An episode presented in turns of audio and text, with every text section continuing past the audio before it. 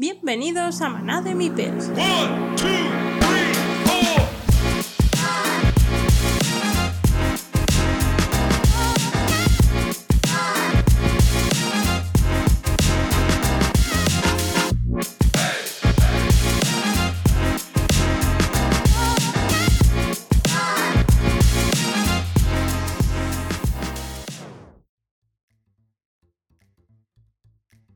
Bienvenidos a Maná de Mipels, el podcast donde el juego es la aventura, así que ajusta tu silla, mezcla las cartas y lanza los dados porque la aventura comienza aquí.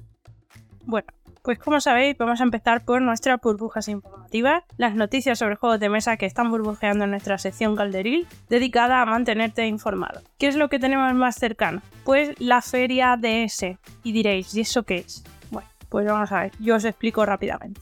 Essen es una ciudad que está en Alemania, ¿vale? Y se celebra un festival donde va, eh, bueno, más que un festival, es una feria donde van editoriales y jugadores de, juegos de mesa a conocer principalmente las novedades que se van a lanzar a lo largo del siguiente año, es decir, a lo largo del 2000, final del Q4, que sería el último trimestre del 2023, y todo lo que se va a lanzar de cara a 2024. Ahí, bueno, pues ¿qué tiene además de importante? Pues ahí pues todas las editoriales más grandes a nivel internacional presentan sus, sus juegos de mesa, se firman muchos acuerdos entre otras editoriales para traerlos a localizar los juegos en otros idiomas, como puede ser, pues yo que sé, cualquier juego que traiga que traigan aquí a España que ya está en otro idioma, ¿vale? Eh, pues lo, lo traen aquí, se traduce en español y demás, pues ese tipo de acuerdos eh, se firman en se firman en ese, bueno, y también en, en otra en feria que hay que se llama la de Nuremberg, ¿vale? Pero principalmente la de Essen es la más importante. Hasta hace unos años el, el ir a Essen tenía un beneficio muy gordo porque eh, el jugón que acudía a esta feria, que no todo el mundo puede porque, en fin, ir a Alemania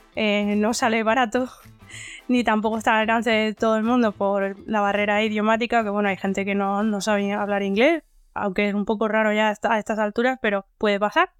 Y entonces lo que hacían era que iban y bueno, pues se traían de primera mano las novedades, los juegos que van recién a salir y bueno, y también pues se traían muchas gangas, ¿vale? Porque una de las cosas que tiene también eh, la feria de Essen es que hay muchas tiendas de, por ejemplo, de componentes, de dados, de un mogollón de dados distintos, de un montón de componentes de piececitas de meeples, nos encantan los meeples, ya lo sabéis, eh, de monedas, porque a- a- bueno, este año no lo sé, pero otros años ha habido un puesto que era solo, única y exclusivamente de moneditas, de mm, monedas metálicas, tan chulas como son, tenerlas en mesa, jugar con eso no es la misma experiencia que con cartón o con, o con moneditas de plástico, ¿eh? os lo digo yo.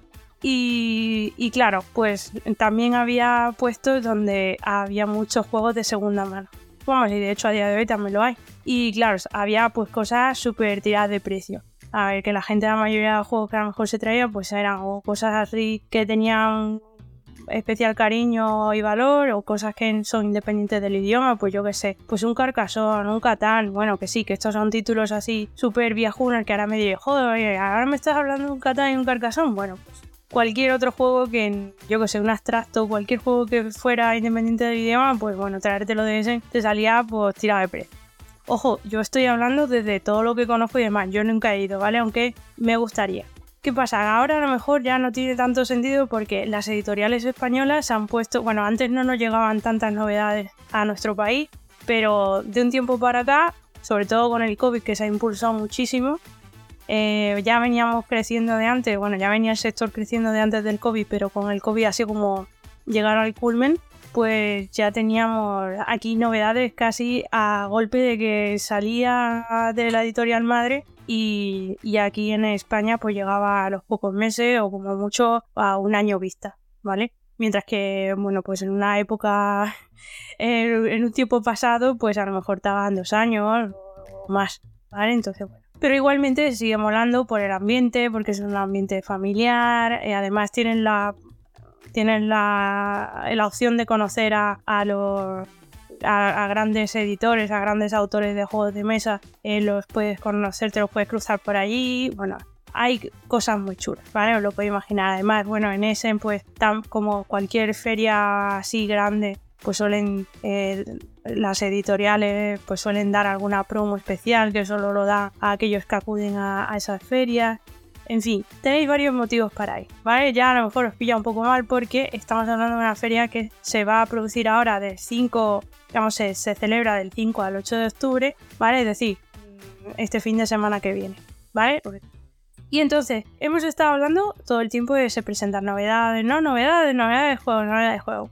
Pues, seguro, si sois jugones y escucháis otros podcasts o visitáis las redes sociales de otros eh, jugones eh, o influencers de los juegos de mesa, pues ya sabréis que lo normal es echar un vistacito a, una lista que hay en la BGG de todos los juegos que se van a presentar durante Essen o que se han anunciado a lo largo de las semanas anteriores, los meses anteriores que se van a presentar durante la feria de Essen y pues se echa un vistazo y a ver cuáles te encajan, cuáles están llamando la atención y demás. Y bueno, es un poco lo que quiero hacer aquí. Sí que es verdad que a lo mejor el programa se va a quedar un poco largo. Mm, tengo una lista harta curiosa, creo que son como 30 títulos los que he visto, lo he intentado reducir a 20, pero no voy a hablar de los 20, ¿vale? Pues si no se va a quedar esto largo, largo, largo. Pero bueno, yo aviso, hay cosas que ya han anunciado editoriales españolas que van a salir en español, que lo en el caso que lo sepa, lo iré comentando. Es posible que a lo mejor cuando estoy escuchando esto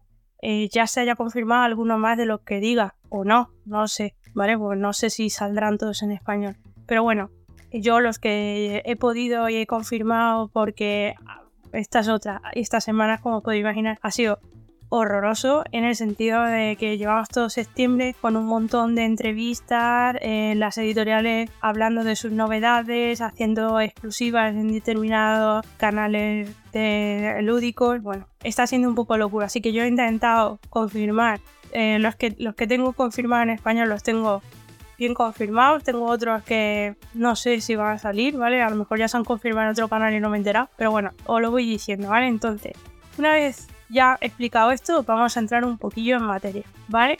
Entonces, uno de los primeros de los que os quiero hablar, eh, bueno, una cosa. Antes de nada, yo no voy a hablar en orden de este es el que más me gusta o este es el que menos me gusta, ¿vale?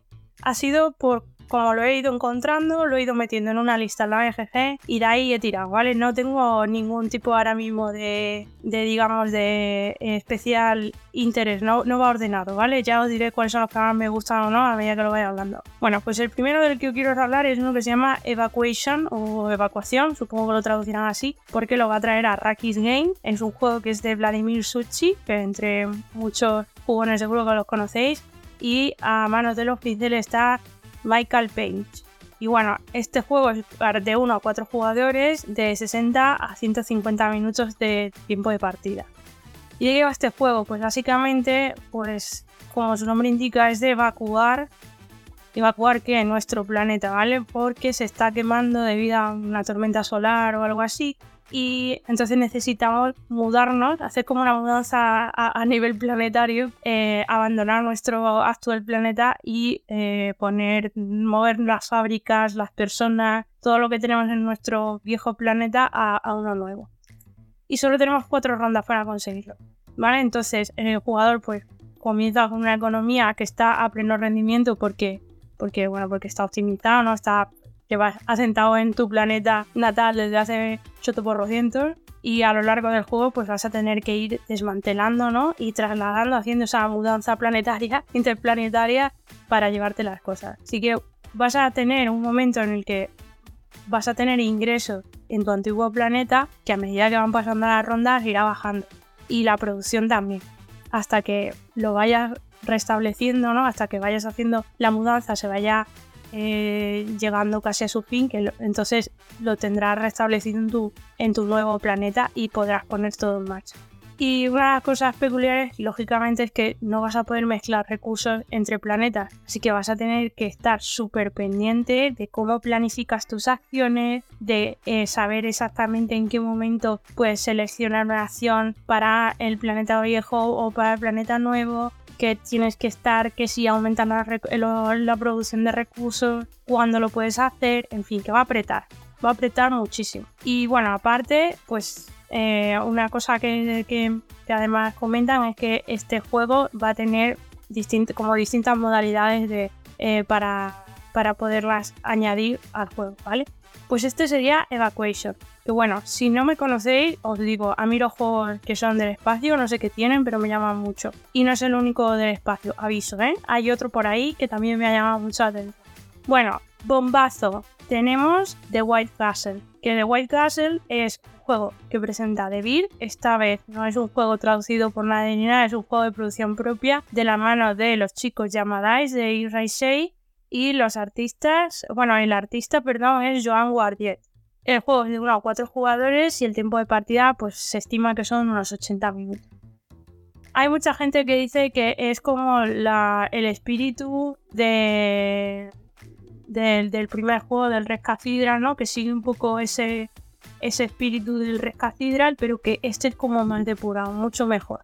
Entonces, eh, yo no lo he podido probar, pero bueno, es un juego tipo euro, tiene mecánica de gestión de recursos, colocación de trabajadores y colocación de dados para realizar acciones. Además, una cosa muy chula que me gustó mucho, que lo enseñaron los chicos de Devir en Análisis Parálisis, por cierto, si no lo conocéis os lo recomiendo, es que trae unos puentecitos de troquel donde tú colocas los dadetes. Está muy guay.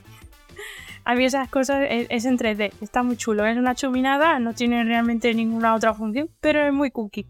Y bueno, pues durante la partida, eh, pues tienes, bueno, tienes varias rondas, creo que son tres, y enviar, eh, tú, tienes, tú eres miembro de un clan, ¿vale? Cada jugador representa un clan, y pues tienes que ir pues tienes que realizar distintas acciones para al final ganarte el favor del emperador. Entonces pues tienes que cuidar tus jardines, los jardines del castillo, defender el castillo, para al final ir influenciando, eh, ganando influencia en la corte para, para, lo que tenemos que gestionar recursos y colocar trabajadores en las diferentes zonas del castillo. Y bueno, al final de la partida, pues se otorga un punto de victoria de, forma, o sea, es una ensalada de puntos, ¿vale? Al final, pues el que tenga, el que haya, yo qué sé, el que haya defendido mejor el castillo, no sé qué. Y al final, pues el que tenga más puntos de victoria es el que gana, ¿vale? Tiene, es muy bonito visualmente puesto en mesa. Eh, además, han conseguido de nuevo meter un juego en una cajita como la de Red Cathedral, que bastante pequeñita para todo lo que trae y va otra vez repleto hasta aburrir de, componentes. O sea que si os gustan los juegos que no tienen aire ninguno, este es tu juego, este es uno de tus juegos. Y la verdad es que pinta muy bien. A mí este me llama mucho. Por cierto, este año en Essen, yo no sé, pero a mí me da la sensación de que hay juegos. Hay bastantes juegos así, rollo, temática naturaleza y temática japonesa, que parece que se ha puesto todo el mundo de acuerdo. Pero bueno, así que aquí tenéis un juego con temática japonesa muy chulo, ¿vale? Eh, con, muy clarito en el tablero y os recomiendo que le echéis. Vale, pues otro juego que tenemos por ahí se llama Planta Nubo, ¿vale? Este sí que está sin confirmar, por lo menos hasta donde yo conozco. Es de Michael Keller, Andreas Oud y, bueno, Odenhall y V. Rosenberg, ¿vale? Nuestro amigo V hace su aparición estelar aquí el artista es Lucas Sigmund y el número de jugadores son de unos 4 jugadores, eh, de las partidas de 30 a 120 minutos.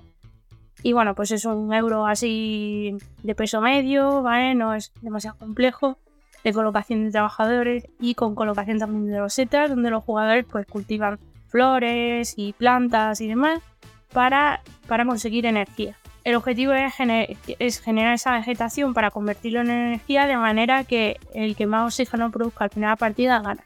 Es un juego súper eco-friendly. O sea, si lo veis, es si tiene, tiene ese.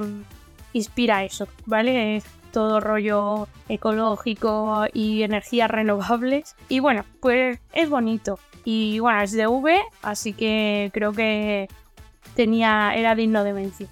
Otro juego que tenemos por ahí, uno que se llama From the es de Johannes Gruppi, eh, Giles Las Pardes y los pinceles son de Miguel Coimbra. Igual, una partida de 1 a 4 jugadores, 90 minutos y tampoco lo tenemos para confirmar en español.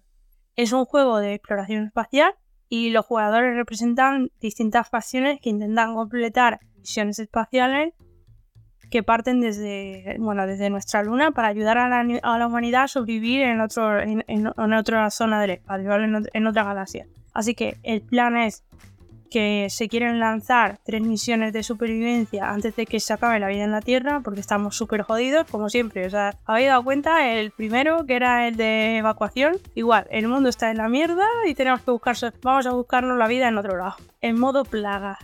Y bueno, pues, eh, pues tiene, pues eso, hay tres misiones de supervivencia que, tienes que realizar antes de que se acabe la vida en la Tierra. Y bueno, pues para, acá, para ello cada facción, ¿no? que es cada jugador que eh, contribuye construyendo, así, completando esas misiones y construyendo parte de la nave y, y, parte de la propia base lunar para ir almacenando los recursos que se vayan necesitando a lo largo de la partida. Y la verdad es que a mí pues, me llama mucha atención.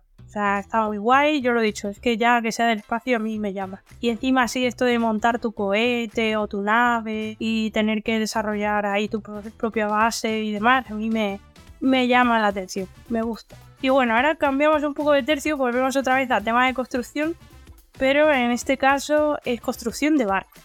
Se llama Shipyard. No es la primera edición, es decir, este juego es antiguo. Este juego es la segunda, esto que van a sacar es una, una segunda edición. Es de Vladimir Suchi, repetimos, y los artistas a manos de, de, los pinceles son Michael Resinek y Adela Stopka.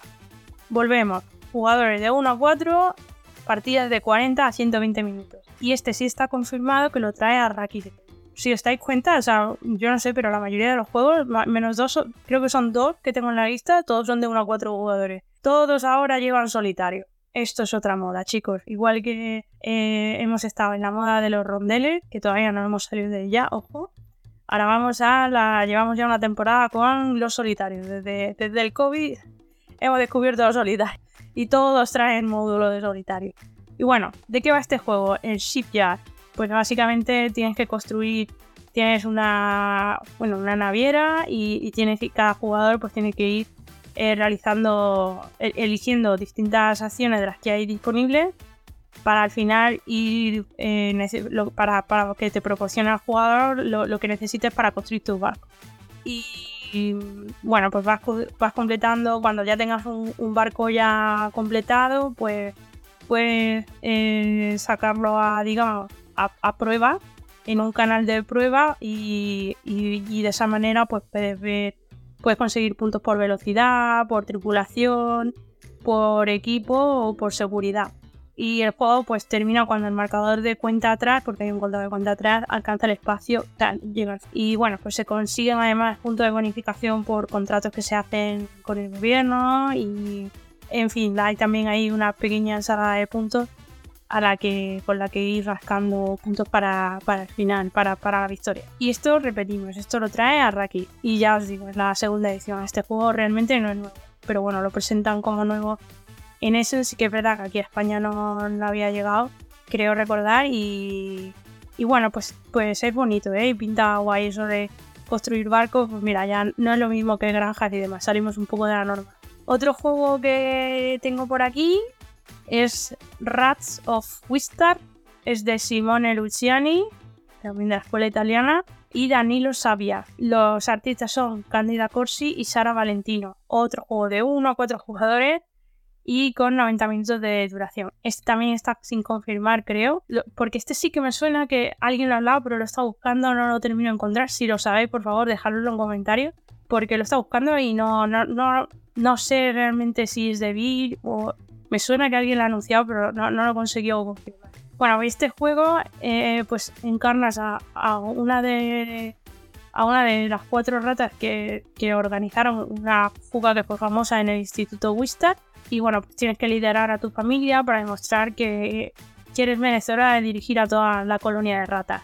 Así que pues tienes que, con tus habilidades, pues tienes que explorar la granja para llegar a, una despensa, para, para, coger recursos o explorar artefactos abandonados por el ser humano que te puedes encontrar en el bosque o, o crear nuevos inventos o incluso ampliar pues tu guarida y creando nuevas habitaciones y construyendo pues, nuevas, nuevas camitas para tu congénere. Y bueno, pues el juego se desarrolla a lo largo de cinco rondas, que son como cinco días en el que tienes que completar ese desafío y básicamente el que más puntos de victoria pues es el que gana.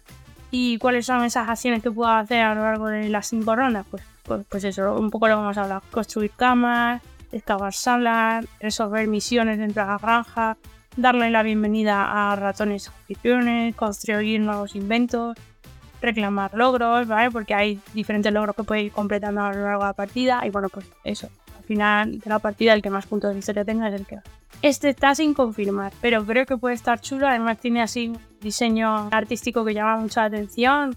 Creo que está muy, muy bonito en mesa y creo que puede tener bastante público.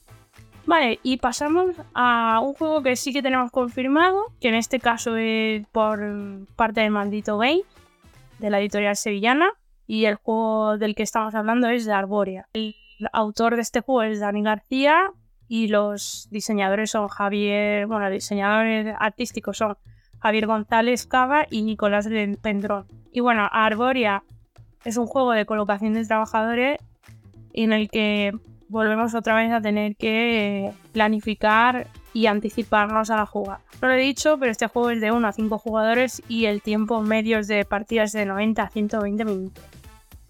Y bueno, pues eso, durante el juego los jugadores colocan trabajadores en, distintas vías ¿no? o caminos de acción que se irán avanzando y moviendo a todos los trabajadores en, esta recompensa puede ayudar a los jugadores a contribuir a la ruta de recursos compartidos, a hacer ofrenda a lo grande y experimentados sabios para invertir en regalos futuros o atraer animales a la tierra arbórea. Creo que el trabajo de diseño está muy chulo, la portada es preciosa, deberíais echarle un ojo porque va, yo creo que va a llamar mucho la atención y puede ser un buen juego euro de colocar trabajadores y destrujarte ahí un poquito el cerebro. Y yo creo que, que serán partidas apretadillas que generarán un poco de AP, pero que tienen muy buena pinta. Y bueno, volvemos otra vez a, la temática japonesa. en este caso hablamos de Satori, que es un juego propio de Perro Loco Game, cuyo autor es Paco Llanes.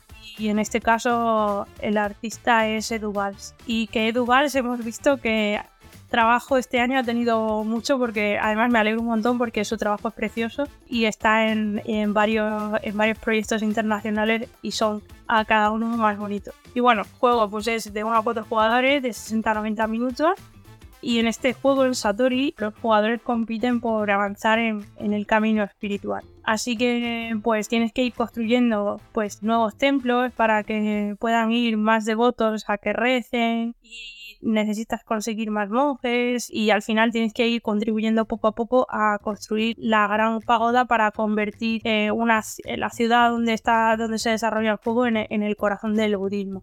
Así que bueno, en tu turno pues tienes que elegir a un devoto eh, que esté disponible en la zona de los Tori y te lo llevas a un templo para hacer la acción que quieras realizar y allí pues puedes obtener recursos o resolver diferentes acciones en los templos y puedes llevar también a tus monjes a las montañas, lo que te permitirá concatenar acciones adicionales y avanzar en el camino espiritual.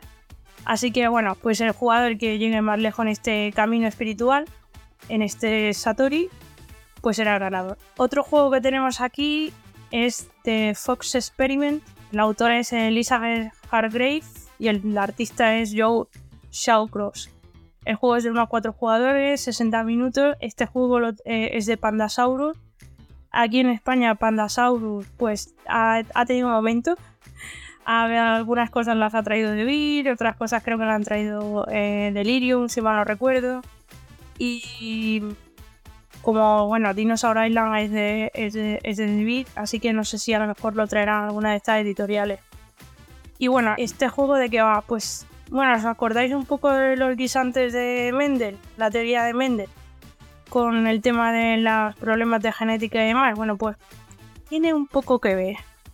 Porque, bueno, lo que te dicen es que es en el experimento con zorros, pues crías a zorros domesticados y en cada ronda pues elegirás una pareja de padres zorros que tengan una serie de rasgos y con eso pues conseguirás dados de unos rasgos específicos que lanzarás e intentarás mover para completar unos símbolos de rasgos que luego marcarás en una tarjeta que tendrás eh, que, que, digamos que de alguna manera te dirá cómo será tu cachorro. Y bueno, pues entonces ganas unas fichas de esos rasgos dependiendo de todos los que hayas marcado en tu tarjetita de cachorro.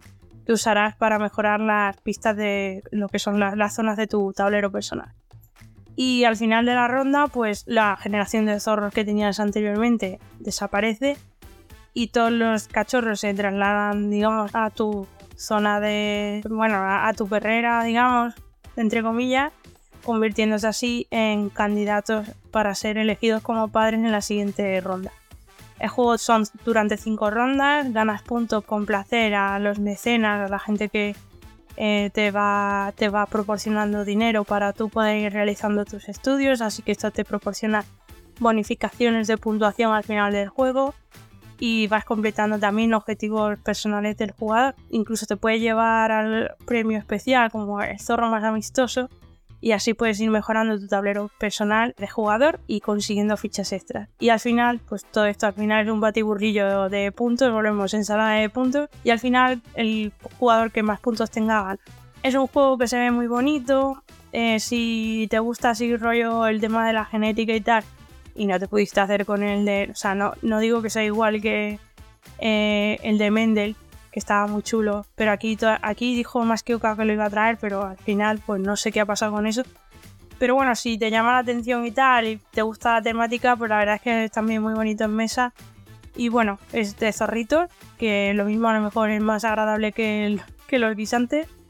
Y está chulo. Así que no sé si lo va a traer alguien en español o no, pero bueno, por lo que estuve viendo no tiene excesivo excesiva dependencia del idioma, ¿vale? Así que lo, lo podréis pillar. Eh, si lo trae alguna empresa de importación aquí en España, lo, lo podéis jugar sin problema. ¿Cuáles son otros de los juegos que tenemos por aquí? Bueno, este es un poco complicado de pronunciar, ¿vale? Pues bueno, como casi todos los nombres que intento pronunciar de otros idiomas, pero allá vamos. Se llama Amritsar el Templo Dorado. Es un juego que es de Ludonova, ¿vale? No, no es traducido ni nada, es, suyo, creación suya de David Era Espino y como artista David Prieto. Y bueno, este juego está basado en un templo que hay muy famoso en, la India, es incluso más famoso en que el Taj Mahal a nivel de, digamos, de religión y demás en la India y se concentra, bueno, y, el juego pues se, concentra en un momento concreto en el que ese templo era un símbolo religioso y cultural muy grande y, que bueno, en diferentes guerras lo, lo, destruían precisamente por eso, por ser un símbolo, digamos, poderoso de relevancia en la población. Así que hubo un momento en la historia en el que hubo un Maharaja que quiso reconstruir ese, volver a reconstruir ese templo, porque yo no sé cuántas veces se lo cargaron. Y en esta ocasión no solo lo reconstruyeron, sino también que lo quisieron reconstruir, perdón, recubrir de oro. Que es justo, pues, es justo la etapa histórica que se, que se va a contemplar durante la partida. Y bueno, el juego pues es de reglas sencillas, no, no, no tienes acciones complejas, ¿vale? No es difícil de explicar, es de estos juegos que no son difíciles de explicar, pero que tienes que pensar muy bien y planificar muy bien las acciones las decisiones que vas a, a tomar en la partida porque son cruciales. Y bueno, según, según los editores de Ludo Nova decían en una entrevista que está un escalón por debajo de Sábica, que tiene una especie de mancala y que, bueno, pues eso, que las acciones son muy sencillas, pero que tienes que optimizar muy mucho las decisiones que tomas. Así que este juego, estad atento, es súper llamativo en mesa. No solo la caja, que es preciosa, o sea, la portada es una maravilla. A mí me encanta. Y el tablero creo que está muy claro y no está nada farragoso. Y mira que tiene bastantes zonas en donde se hacen diferentes acciones y demás. Pero creo que está todo muy clarito. Y luego una cosa muy chula que tiene es que tiene unos meepers, bueno, meepers, bueno, sí son meepers de elefante muy gordos, son como tarugos grandes y gordos, que tienen un espacio donde luego tú vas a ir montando otros meepers. Está muy chulo, ¿eh? Ya, y con eso pues los vas a ir moviendo alrededor de, del tablero y la verdad es que llama mucho la atención. Está muy guay, ¿eh? Y a nivel de componentes está súper bien, muy bonito el diseño, con mucho gusto y de verdad visitar la portada del juego porque es preciosa, está es muy muy bonita. Me llamó muchísimo la atención. También presentó Ludonova eh, dos o tres juegos más pero bueno, no voy a hablaros ahora en esta ocasión de ellos, pero si podéis echarle un ojo, si no ya os hablaré de ellos, pero, pero tienen, tienen una apuesta bastante interesante este año que viene. Bueno, pues después de los momentos de tema zen y religioso que hemos pasado por dos, casi que son parecidos, pero uno en la India y otro en Japón, vamos a irnos al infierno. Nos vamos con Inferno, que es un juego de Fernando Eduardo Sánchez y de los artistas David Bensal, Cristian Casado o Tazu.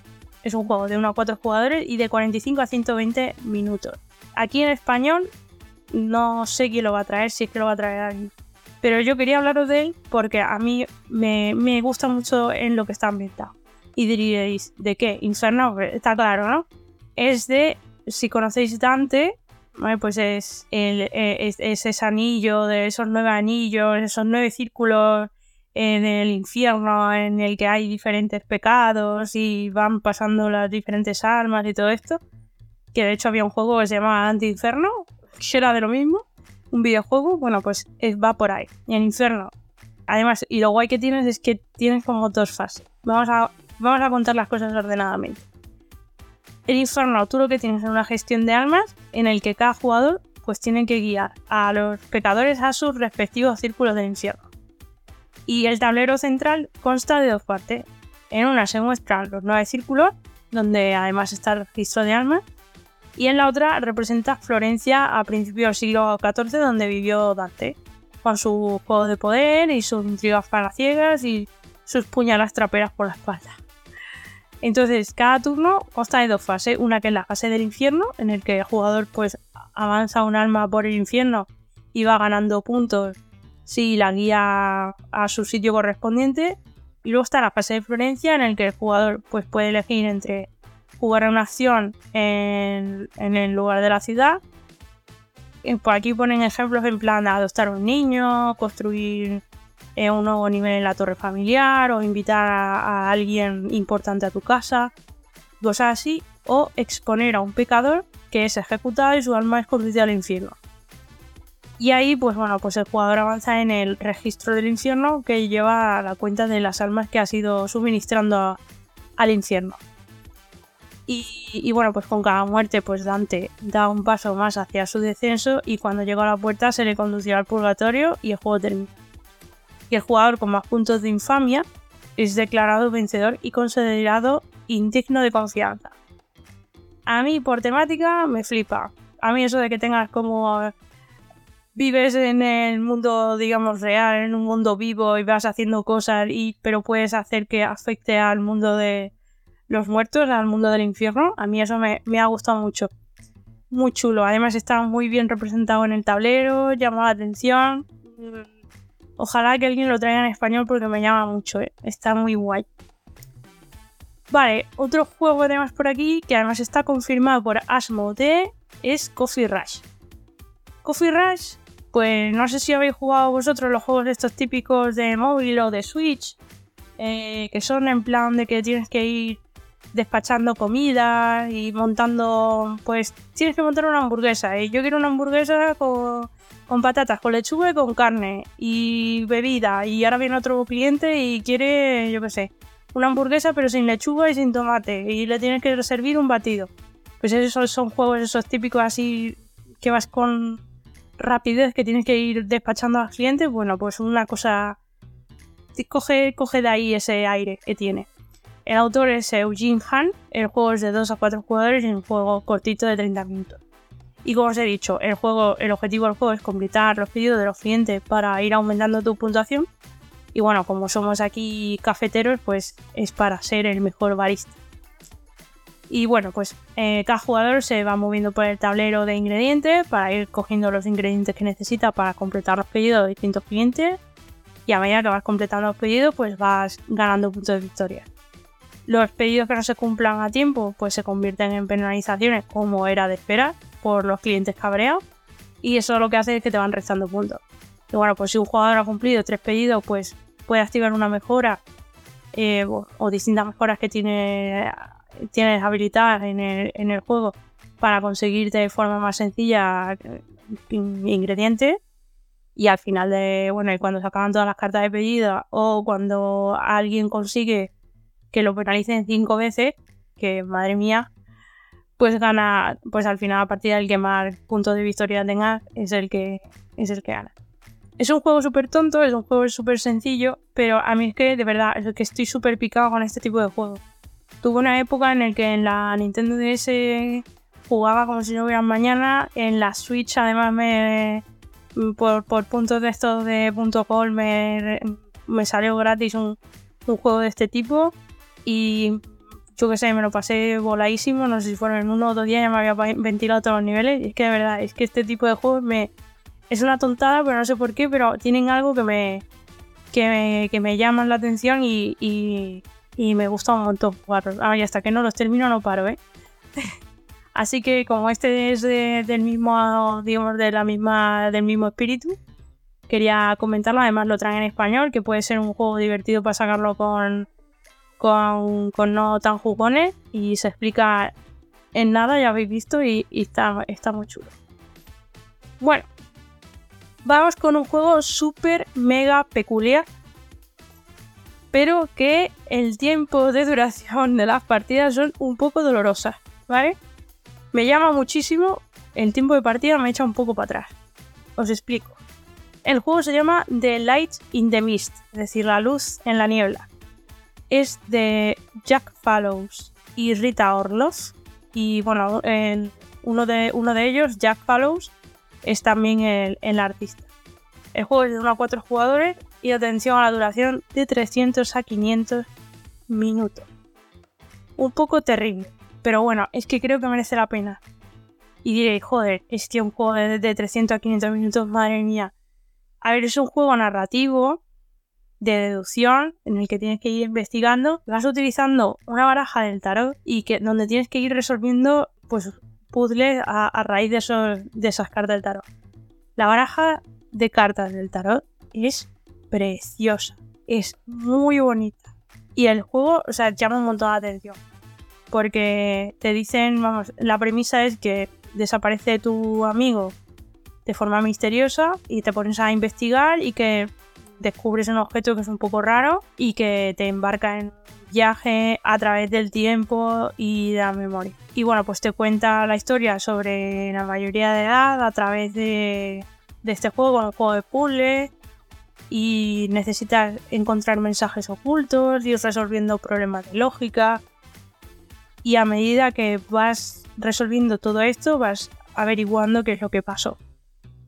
De verdad, el juego llama un montón la atención. Es una cosa un poco rara, porque es, bueno, pues es un juego bastante atípico, pero creo que era digno de mención, ¿vale? Echarle un ojo, creo que puede estar muy guay.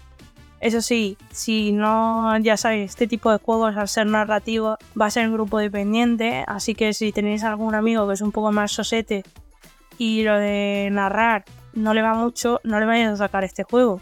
Porque encima de que son choto por 200 horas, encima de más va a ser como interactuar con una piedra, ¿vale? Entonces, porfa, no, no, o sea, este juego pensad muy bien con qué lo vais a sacar. Pero creo que se merecía mencionarlo porque llama mucho la atención el arte que tiene. Además, creo que es bastante novedoso cómo se utilizan las cartas del tarot, aparte de ser súper bonitas. Así que bueno, pues ahí lo, lo quería comentar. Ojalá que alguien lo traiga, pero veremos. Bueno, otro juego que tenemos por aquí, ya estamos terminando, ¿eh? ya quedan poquillos. Otro juego que tenemos por aquí es Freelancer, a Crossroad Games. Es de Donald Schultz.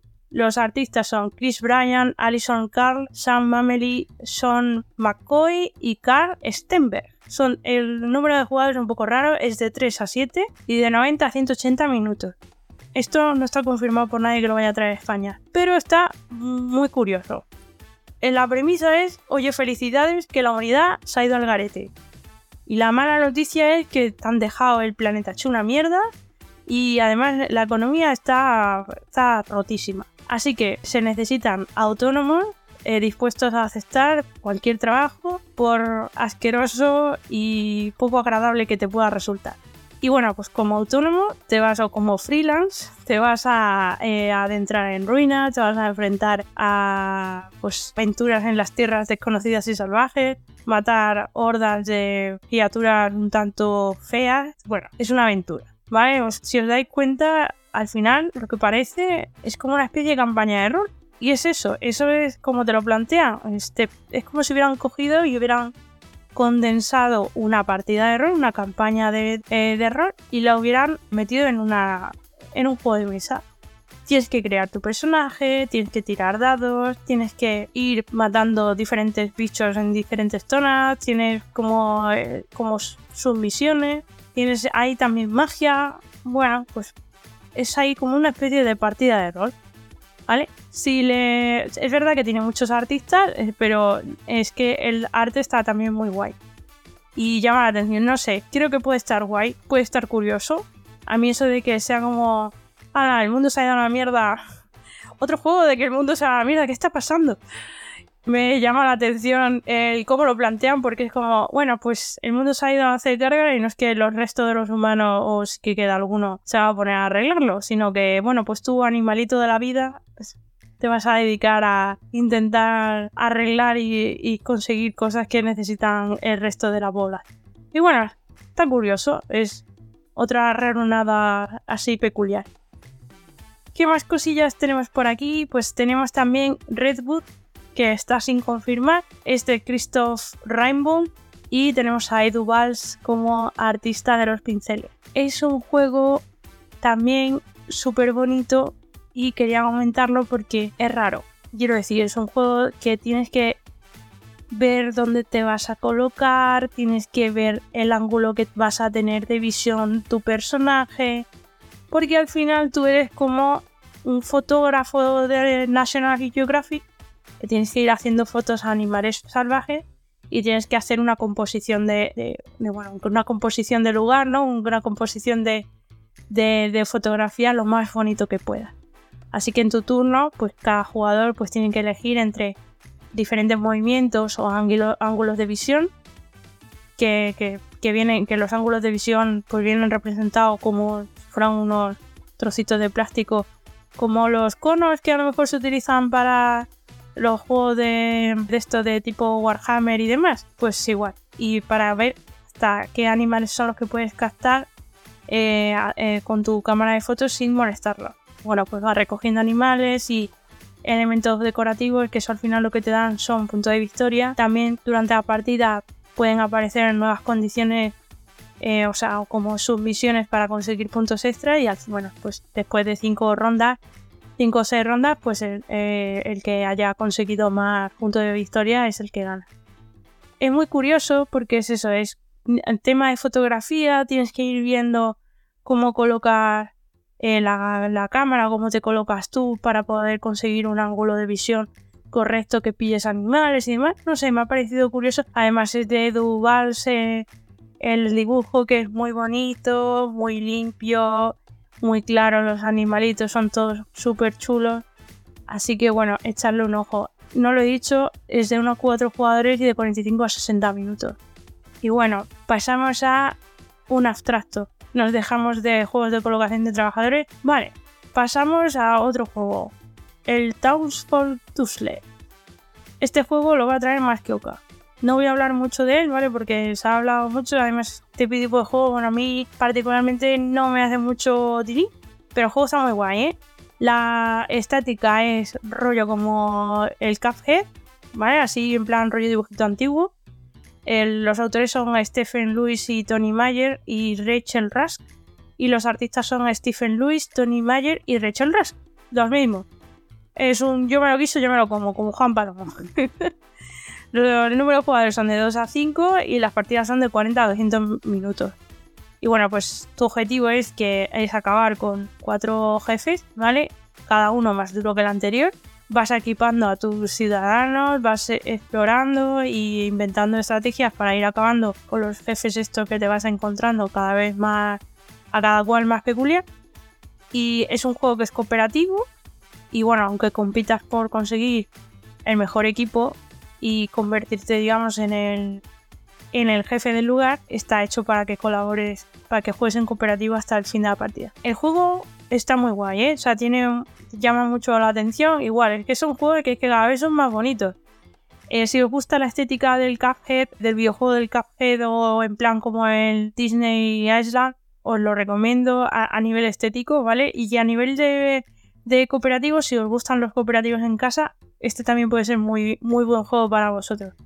A nosotros en casa es que nos gusta más darnos de tollina entre nosotros. Pero bueno, esto es opinión puramente personal. El juego está muy guay, además tiene muy buena valoración en, en la BGG. Así que echarle, echarle un vistazo que, que pinta bastante, bastante guay. Bueno, tenéis por aquí, sin entrar mucho en detalle, ¿vale? Anunnaki Downs of the Gods, eh, lo, ha anunciado Maldito Games en la, última entrevista que ha concedido antes de, antes de marcharse a Essen. Es un juego de Simone Luciani y Danilo Sabia, de los artistas Paolo Vicenci y Jara Zambrano, de 1 a 4 jugadores, de 60 a 120 minutos. Es un juego que ha salido por Kickstarter, de hecho hay muchos mecenas que tienen su copia en inglés. Ahora va a llegar en español la versión retail, ¿vale? Porque recordemos, la versión de Kickstarter es un tochaco harto y curioso. Yo diría que tiene el tamaño a lo mejor de la caja eh, grande del Terraforming Mars. Y bueno, el juego pues es un euro 4X, pues bueno, pues como tienes ahí a Simone Luciani, pues tiene ese aire de la escuela italiana. Y bueno, pues este Anunnaki, el amanecer de los dioses, está ambientado en un, pasado distópico donde se unen en la mitología de la ciencia ficción porque tienes los tienes dioses así rollo Thor y demás, pero futurista.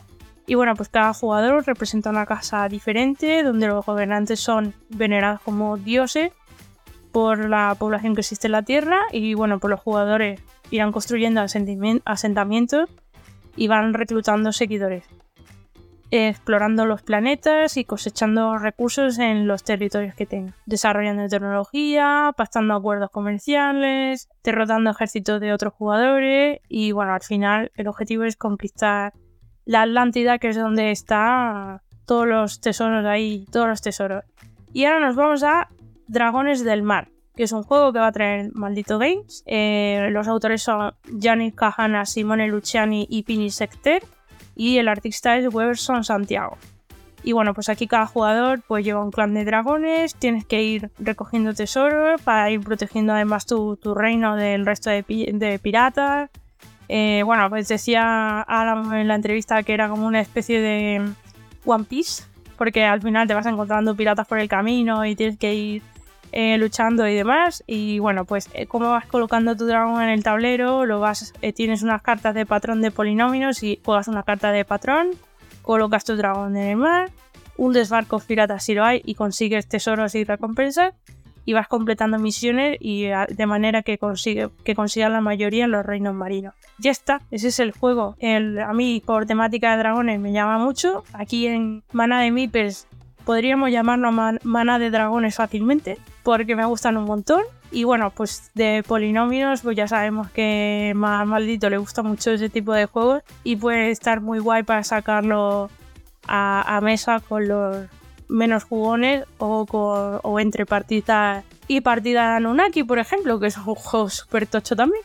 Vale, y por último, queremos hablaros de una novedad, última, últimas noticias, que es de Perro Loco Games, que va a sacar Koinobori, otro juego suyo original, esta vez de la mano de David Bernal, con los pinceles a manos de Amelia Sales, que ha hecho un trabajo súper bonito en la portada.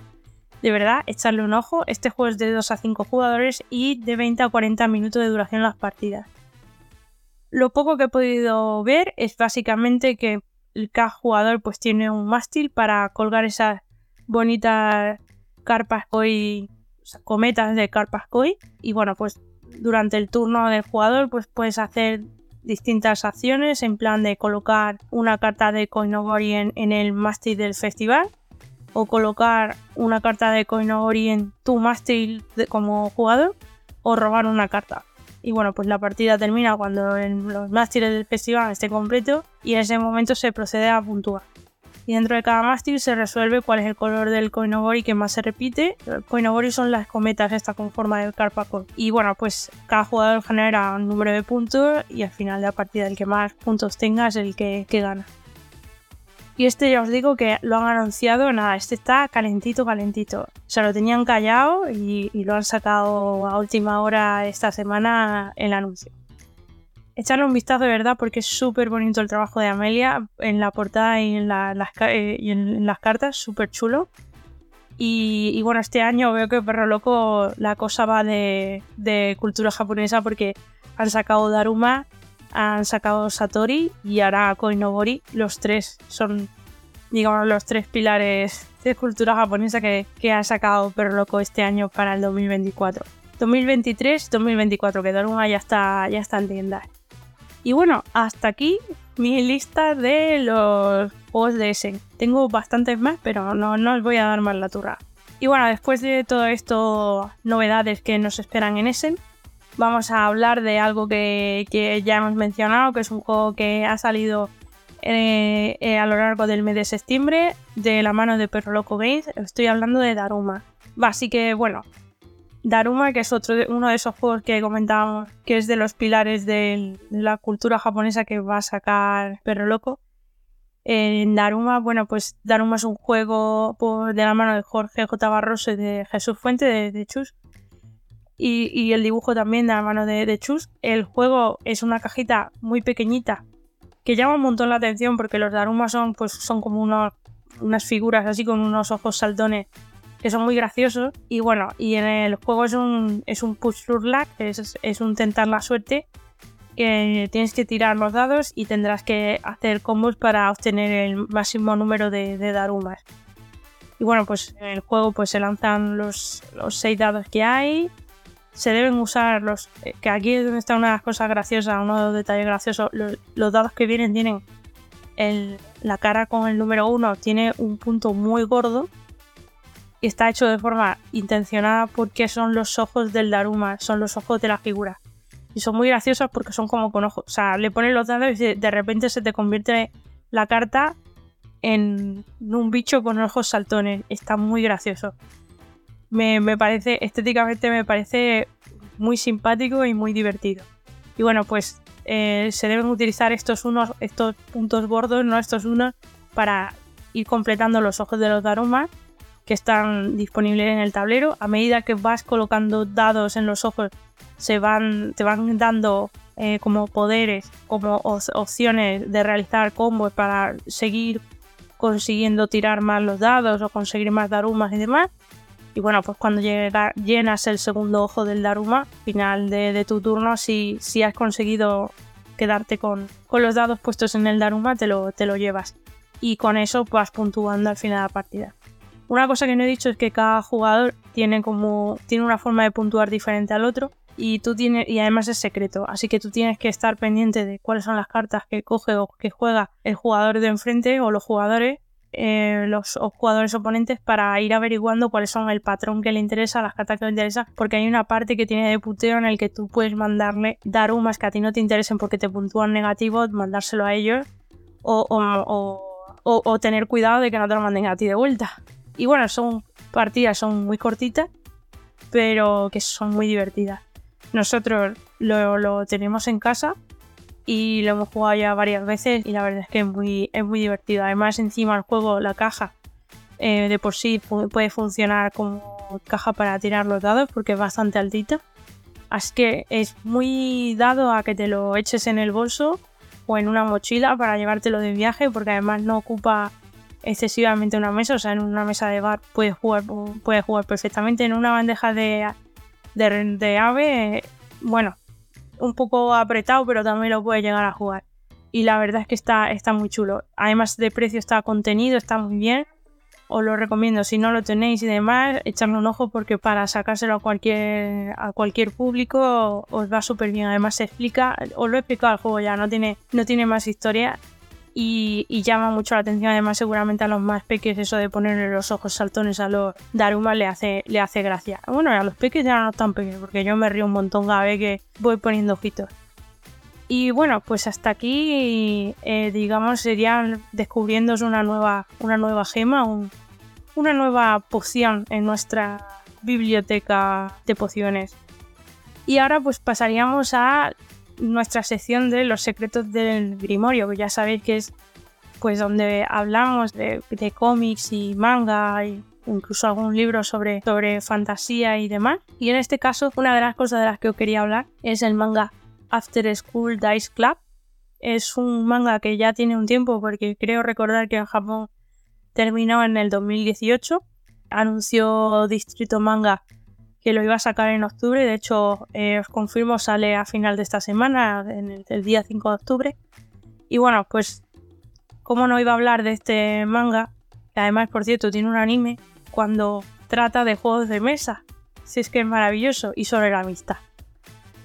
Así que, bueno, pues el manga básicamente es eso, un grupo de amigas que, bueno, pues están trabajando en una tienda y un día pues descubre que una de ellas le, le gustan los juegos de mesa y otra que también le gustan los juegos de mesa y bueno, pues poco a poco van descubriendo lo que es el significado de la amistad a través de los juegos de mesa. Se van conociendo ellas poco a poco gracias a que tienen esa afición compartida. Y bueno, pues como he dicho, lo trae en español Distrito Manga. Eh, a final de esta semana lo tendréis disponible en vuestras librerías de confianza. Y bueno, que sepáis que eso, que es una serie de anime, que eh, en manga se está terminado, ¿vale? O sea, que no, no os dé miedo en comprar el primer tomo eh, que va a sacar Distrito Manga, que ya está cerrado. Son 10 eh, números la serie completa. Son en tomos gorditos, ¿vale? En tankobon. Y en Japón pues tienen como dos versiones, una que eran 19 volúmenes y luego sacaron otra, otra editorial hizo una compilada, una versión compilada y, son 10 números que es la que va a sacar Distrito Manga. Así que bueno, por si queréis echarle un vistazo, eh, tenéis el, manga final de, este mes y a lo mejor en Crunchyroll lo tenéis en, en anime también por si le queréis echar un ojo. Y bueno, de aquí pasamos a el rincón de la alquimia, que ya sabéis que es nuestro rincón donde hablamos y exploramos los videojuegos que nos transportan a mundos de fantasía, hechicería y todo lo que todo lo que surja. Cosas los cravenianas también, como hablábamos en el anterior programa. Y en este caso os voy a hablar de dos cositas. Una de ellas que ha llegado a través del Game Pass, que se llama Solar Ash, que me ha parecido una maravilla. ¡Qué guapo! Es un juego que es cortito. Eh, lo, bueno, está desarrollado por Heart Machine y distribuido por Annapurna Interactive. Ya sabéis, Annapurna hace joyitas y trae joyitas guays. De verdad, o sea, este juego, el apartado artístico es una pasada. O sea, tiene unos colores una forma también de, eh, eh, de, de moverse el personaje porque va como patinando, que entre el patinaje, los, eh, las transiciones de pantalla, eh, lo- los, los- los bichos y, y los colorinchis, de verdad, qué guapo el juego. Está guapísimo, me encanta. Bueno, ¿de qué va? Aparte de deciros que está chulísimo y que, por favor, ¿qué, qué estáis haciendo con vuestras vidas que no lo habéis jugado ya? Eh, ¿De qué va? pues bueno, encarnas a un personaje que se llama una chica, que se llama Rey, que tiene que eh, ir recorriendo una especie de anomalía espacio-temporal o algo así, que amenaza con absorber y destruir el planeta de donde ella procede.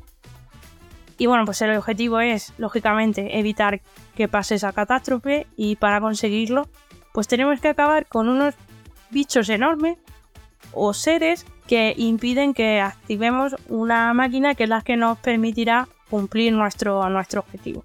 Que además vamos a ir buscando mm, a nuestros compañeros de, de nave que también han desaparecido. Nos van.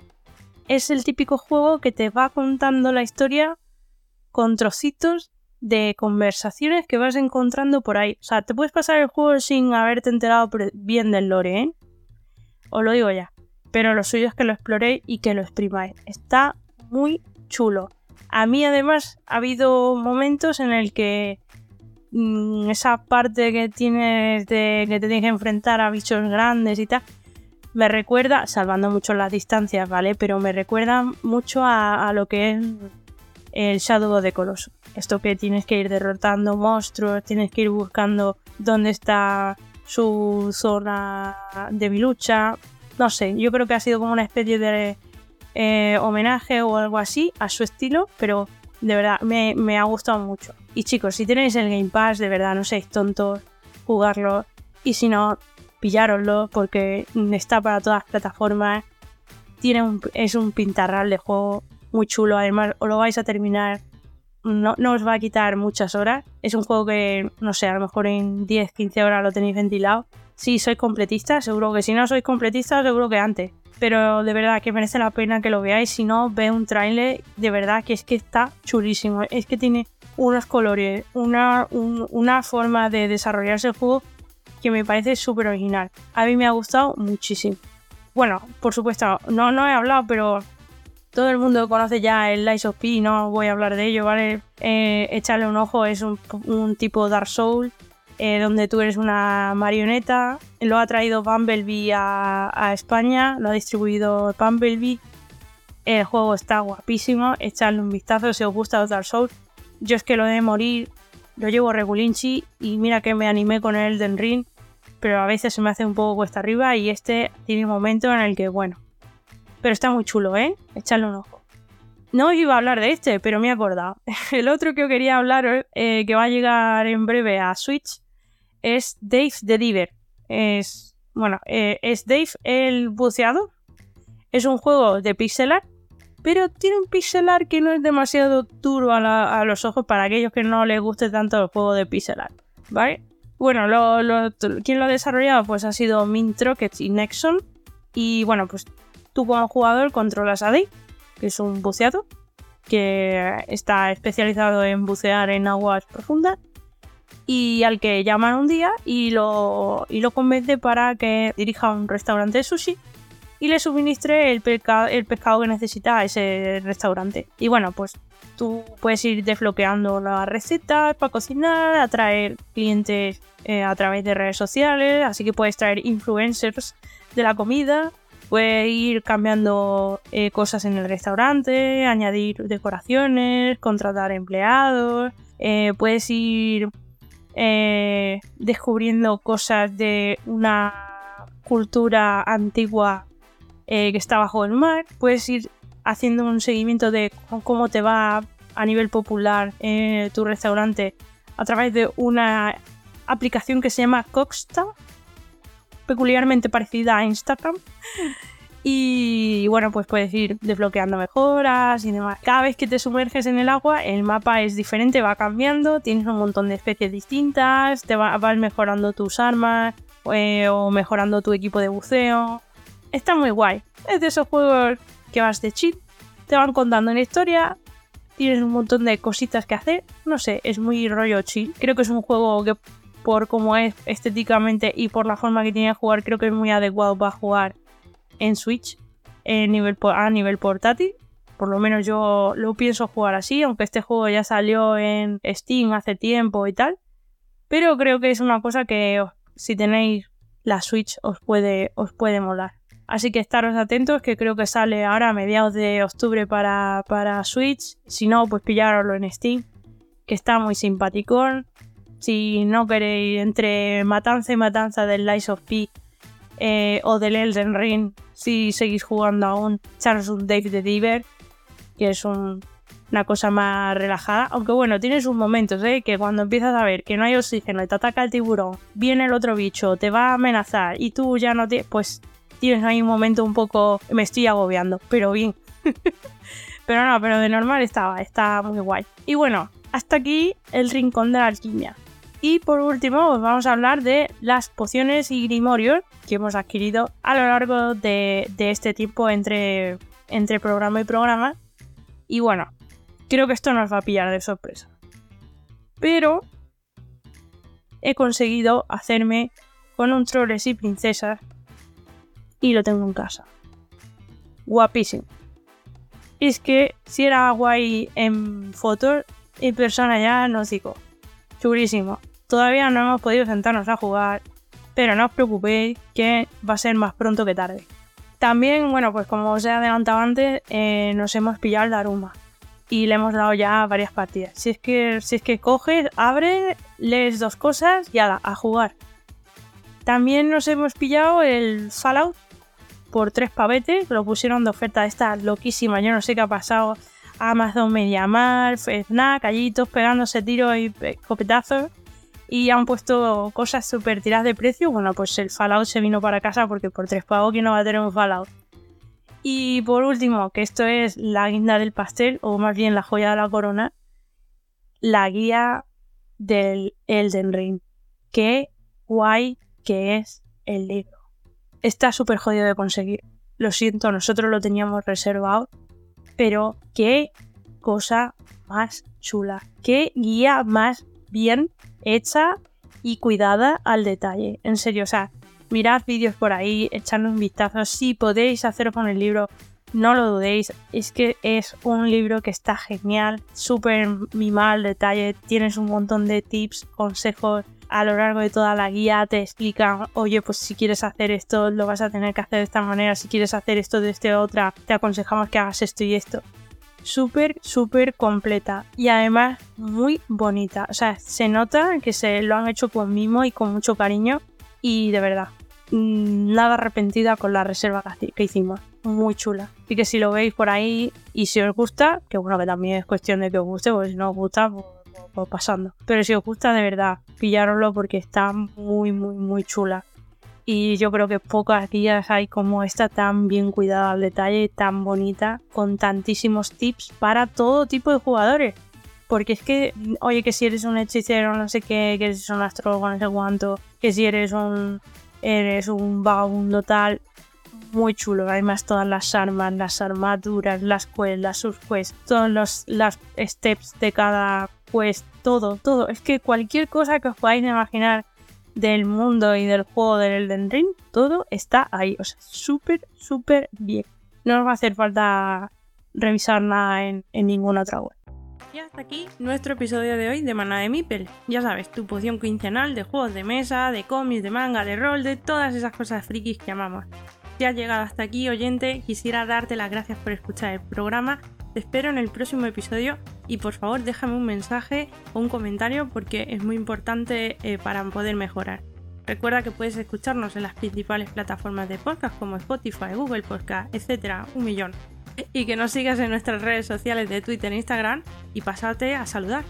Yo soy Tess y esto ha sido Mana de Mipel. Espero que hayas disfrutado. Un saludo, Mipel maníacos.